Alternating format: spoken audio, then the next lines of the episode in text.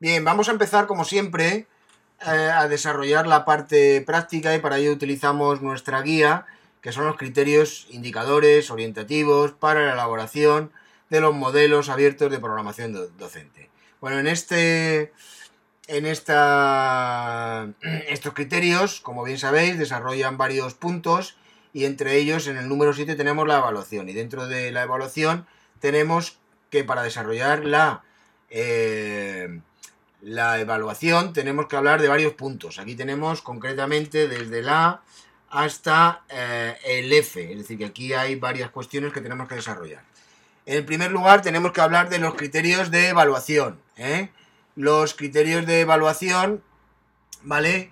Eh, nos establecen los, los, los criterios mínimos exigibles, ¿vale? Del curso. Entonces, nosotros tenemos los criterios de evaluación, vienen establecidos en cada una de las legislaciones correspondientes de cada especialidad, ¿vale? Entonces tenemos que eh, detallarlos concretamente. Además, en la, en la, en la tarea yo os voy a poner, además del criterio de evaluación tal y como viene aquí, sabéis que tenemos que eh, eh, hacer, relacionar de forma directa los objetivos específicos, los contenidos y los criterios de evaluación ¿eh? en el cuadro ese que tenemos. Por lo tanto, además de hacer una relación de los criterios de evaluación, ¿vale? Deberemos de eh, complementar el cuadro y como aquí ya lo hemos acabado, ¿vale? Ya lo podremos incorporar en esta, en esta parte ¿eh? de la programación. Y además debemos de relacionar los criterios de evaluación con los criterios de calificación que vamos a utilizar, pero de forma genérica, ¿eh?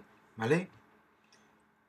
Es decir, no hace falta incluirlos en el cuadro, sino que de forma genérica podéis hacer alguna relación ¿eh? de alguno de los criterios con los criterios de calificación.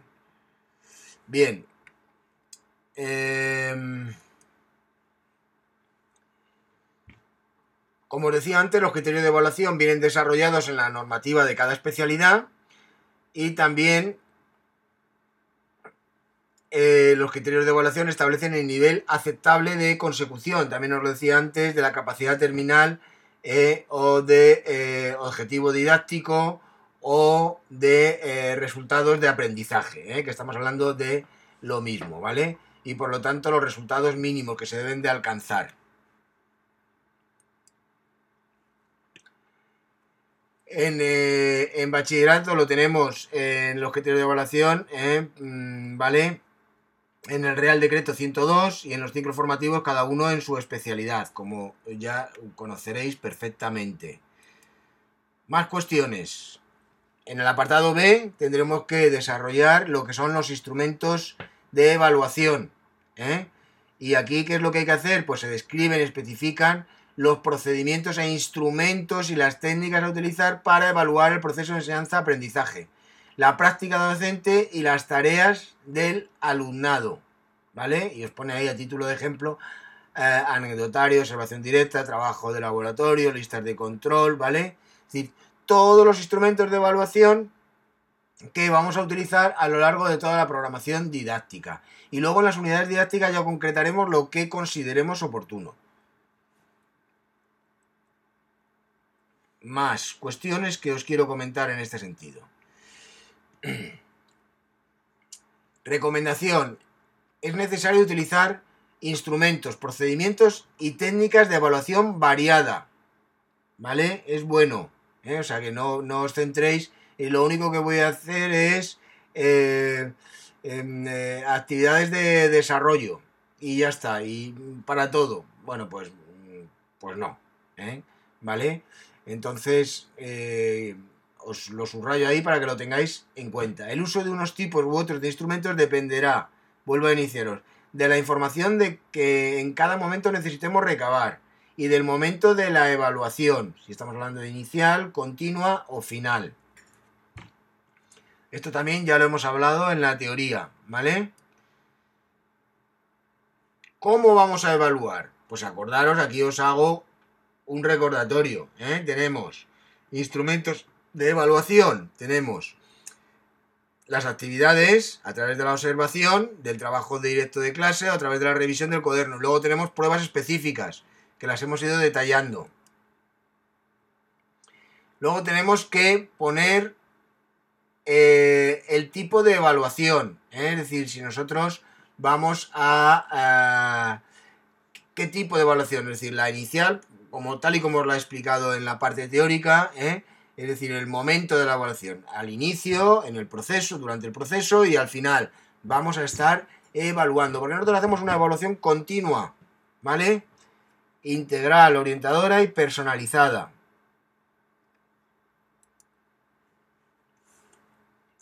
¿Cuándo se va a evaluar? Acordaros, es lo mismo que lo, que os estoy diciendo. La evaluación es un proceso continuo, hay que realizarla en diferentes momentos. Inicio, durante el proceso y al final, ¿vale? El tipo de evaluación en cada momento del proceso puede ser distinto o no, pero en cualquier caso tiene que ser complementario. Esto es importante. Punto D.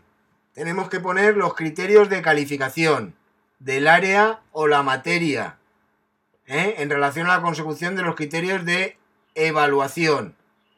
Es decir, qué criterios, qué, qué va a tener que hacer el alumno, ¿vale? ¿Cómo vamos a cuantificar lo que hemos evaluado?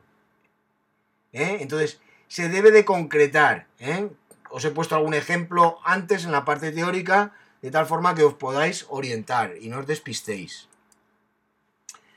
Y aquí vienen por fin las actividades de refuerzo. Bien, aquí en este apartado se debe de describir y establecer los procedimientos eh, de trabajo a seguir en la utilización de las actividades de refuerzo y ampliación. Se deben de tener diseñadas actividades de refuerzo para el alumno que no supere los objetivos planteados y ampliación para los alumnos que lo necesite. Pero esto se hará para cada una de las unidades didácticas cuando las desarrollemos. No me las desarrolléis ahora las, actividades de ampliación de refuerzo. Solo, quiero que utilicéis la teoría que os he dado para describir y establecer cuándo y, eh, mm, y en qué momento vais a utilizar eh, y establecer eh, el procedimiento de trabajo a seguir en estos casos, ¿vale? Tal y como os he explicado en la teoría. Bien, las actividades de, en este sentido os vuelvo a reorientar, las actividades de ampliación de refuerzo es apartado general de tu programación, por lo cual tendrás que indicar el procedimiento de trabajo, señalando, tanto para la ampliación como las de refuerzo, ¿vale? De forma genérica, el objetivo que persigue, cuándo vas a poner en práctica las ampliaciones, ¿vale? las de ampliación y las de refuerzo, y para qué tipo de alumnos, ¿vale? Y los de tipos de actividades de forma genérica, ¿vale? Aquí os estoy dando toda la pauta de lo que tenéis que hacer.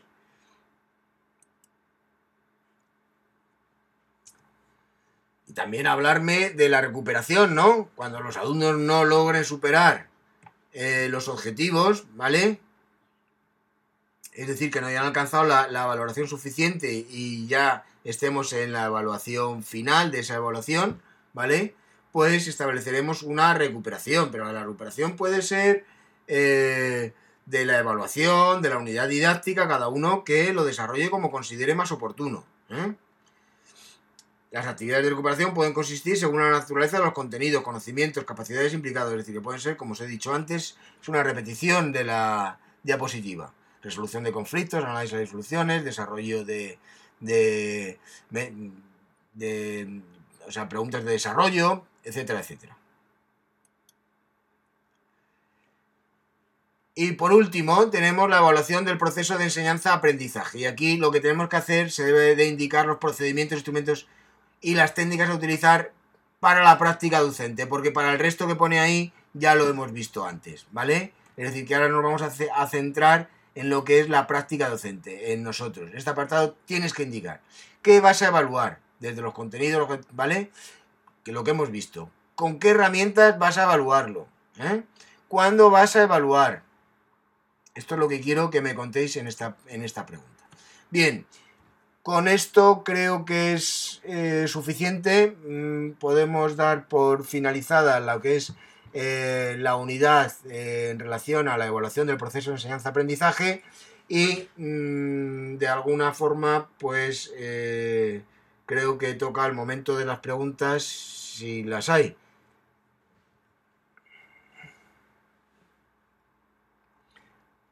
está todo claro, hay alguna pregunta. La actividad a desarrollar, como podréis imaginar, son los apartados del epígrafe 7 de la evaluación, de la guía que nosotros continúa, que estamos desarrollando, ¿de acuerdo? Entonces, eh, yo he intentado dejarlo lo más claro posible.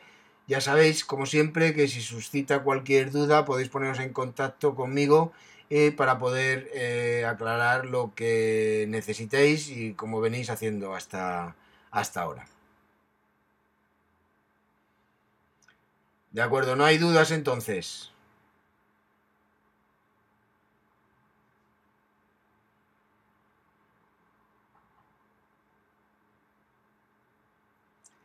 Vale, de acuerdo. Pues nada, perfecto. Nos vemos para la próxima para la próxima sesión.